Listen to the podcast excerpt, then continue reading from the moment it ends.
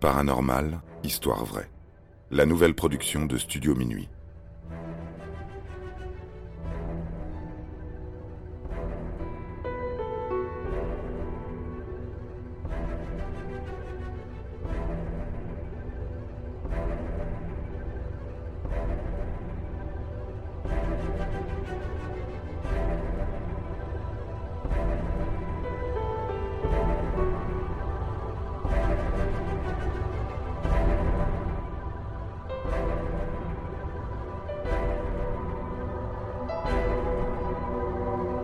Sœur Maria Crocifissa, l'interprète du diable.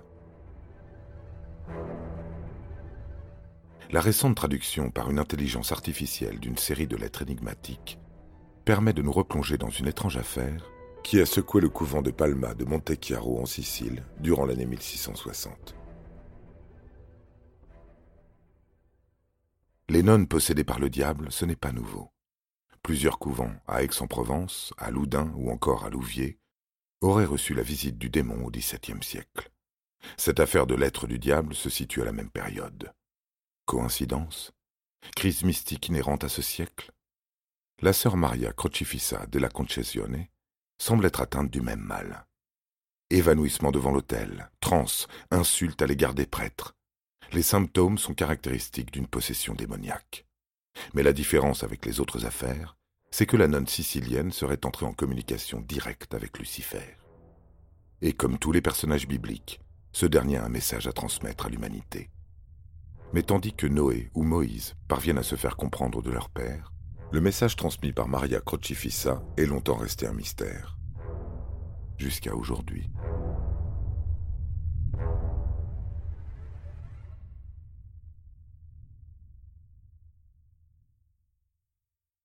Si le diable a choisi Maria comme intermédiaire, c'est peut-être en raison de sa remarquable érudition. Avant de changer de patronyme comme l'exige l'entrée au couvent, la nonne s'appelait Isabelle Tomassi. Elle est née à Agrigento le 29 mai 1645. Contrairement à bon nombre de ses consoeurs, elle a eu la chance de grandir dans une famille très aisée. Son père, Giulio Tomassi, n'est ni plus ni moins que le duc de Palma et sa mère, Rosalia Traina, baronne de Falconeri et Toretta. Qui dit famille aisée italienne implique forcément une éducation religieuse et conservatrice. La petite Isabelle apprend la vie à travers les versets de la Bible. Son éducation chrétienne se poursuivra jusqu'à son adolescence. Sa famille tient à ce qu'elle fréquente les plus grands représentants de l'Église catholique de l'époque. Son entourage et sa vie pieuse l'amèneront inexorablement à rentrer dans les ordres le 7 octobre 1660. Elle n'a pas le choix, d'autant que la construction du monastère bénédictin de Palma di Montechiaro, dédié au Saint-Rosaire, a été financée par son père et son oncle.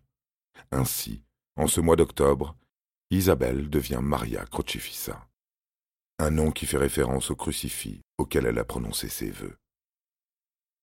La vie dans ce couvent est sensiblement différente de celle que l'on peut trouver dans d'autres monastères. Maria passe de longues heures dans sa petite chambre, composée d'un simple lit, d'une armoire et d'un bureau. Elle médite, prie le Seigneur et de temps en temps participe à la vie collective en faisant quelques tâches ménagères ou en cultivant le jardin.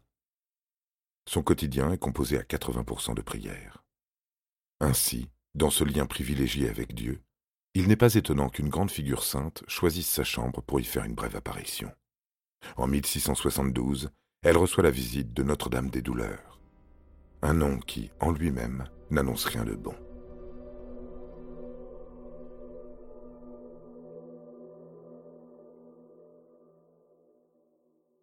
Dans la religion catholique, cette dame, qu'on connaît également sous le nom latin de Mater Dolorosa, n'est autre que la Vierge Marie, mère de Jésus.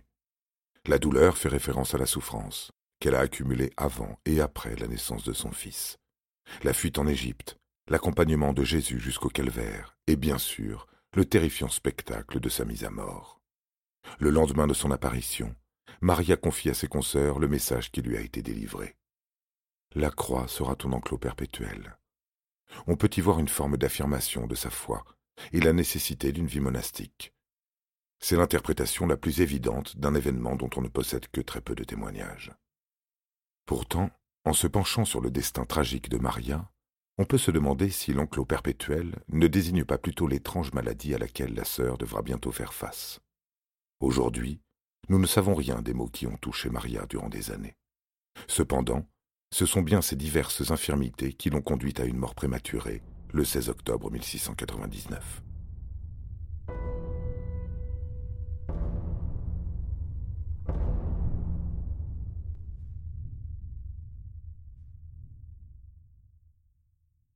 Nous sommes en 1675, et le prêtre qui assure la messe du dimanche est particulièrement inquiet.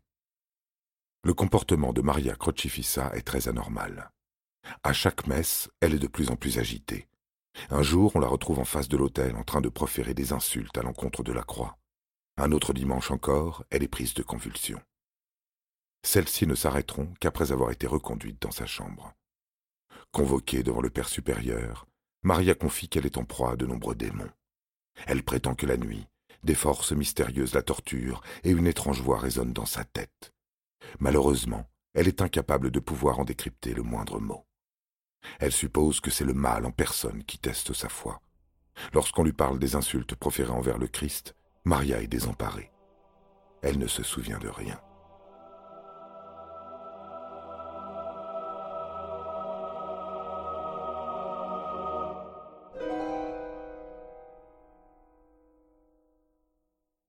Les symptômes maléfiques se poursuivent durant des mois. Les autorités religieuses refusent de se prononcer sur ce cas. La possession est vaguement évoquée, mais personne ne semble se résoudre à pratiquer une séance d'exorcisme sur Maria. Probablement parce qu'elle ne possède pas tous les critères requis pour engager une telle pratique. La nonne se met à parler en latin, mais ça n'est pas extraordinaire puisqu'elle est très érudite. De plus, elle ne fait preuve d'aucune force exceptionnelle. Certains pensent que ce sont ces différentes infirmités, associées à son enfermement, qui sont à l'origine de ces crises. L'Église pencherait-elle plutôt pour une forme de maladie mentale? Dans ce pays et à cette époque, c'est extrêmement rare. En attendant, la pauvre nonne est simplement enfermée dans sa chambre, avec l'interdiction de fréquenter les autres sœurs. L'isolement provoquera d'autres réactions inattendues et effrayantes. Nous sommes la nuit du 11 août 1676, et Maria reçoit à nouveau la visite de démons. Cette fois, il se montre plus agressif que d'habitude. Ils affirment détenir un message à délivrer à toute l'humanité, un message de leur maître. Cependant, ils ne peuvent pas lui transmettre à l'oral. Tout doit se faire par écrit. La sœur Maria n'a pas son mot à dire. Elle est forcée de se mettre au travail. Les révélations occupent des pages entières. Le lendemain matin, on la retrouve gisant sur le sol, inconsciente.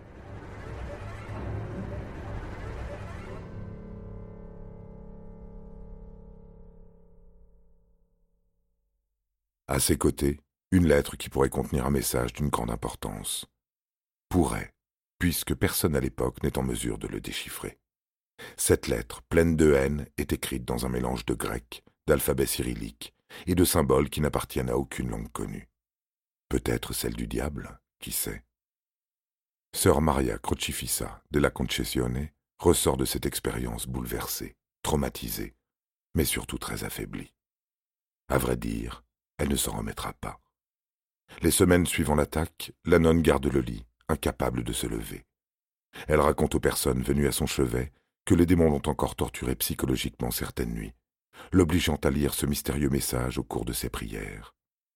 Plus tard, elle confiera aux autorités religieuses qu'on l'a forcée à demander à Dieu d'arrêter d'accorder sa miséricorde aux hommes. Mais la dévote ne peut plus se résoudre à manquer de respect au divin, quitte à ce qu'elle soit sévèrement punie. Quelques jours avant sa mort, elle confie à l'une des sœurs que de nouveaux messages diaboliques lui sont parvenus. Cependant, elle s'est refusée à les écrire. Elle meurt brutalement le 16 octobre 1699, à l'âge de 54 ans. Après sa mort, l'original de la lettre sera conservé au monastère de Palma de Lichtenberg, avant de refaire parler de lui 341 ans plus tard.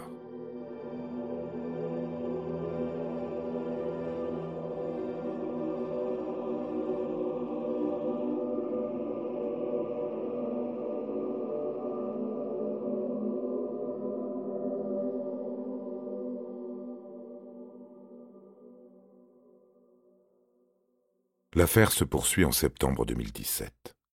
Des chercheurs du centre scientifique de Ludum, en Sicile, se penchent à leur tour sur cette fameuse lettre que de nombreux linguistes ont tant essayé de traduire. Ironie du sort, le message du diable va pouvoir être décrypté, grâce à un algorithme tout aussi diabolique puisqu'il provient du dark web.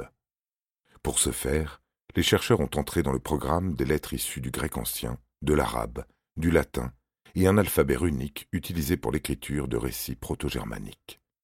Un alphabet de païens, dirait l'Église. Ils y découvrent plusieurs passages blasphématoires abordant la question des relations entre Dieu et l'humanité. Si certains extraits relèvent de la philosophie, d'autres sont plus énigmatiques. Dans un des paragraphes, la sœur dévoile l'existence du Styx, ce fameux fleuve de l'Antiquité qui conduit aux enfers, une croyance allant à l'encontre des principes de la religion catholique.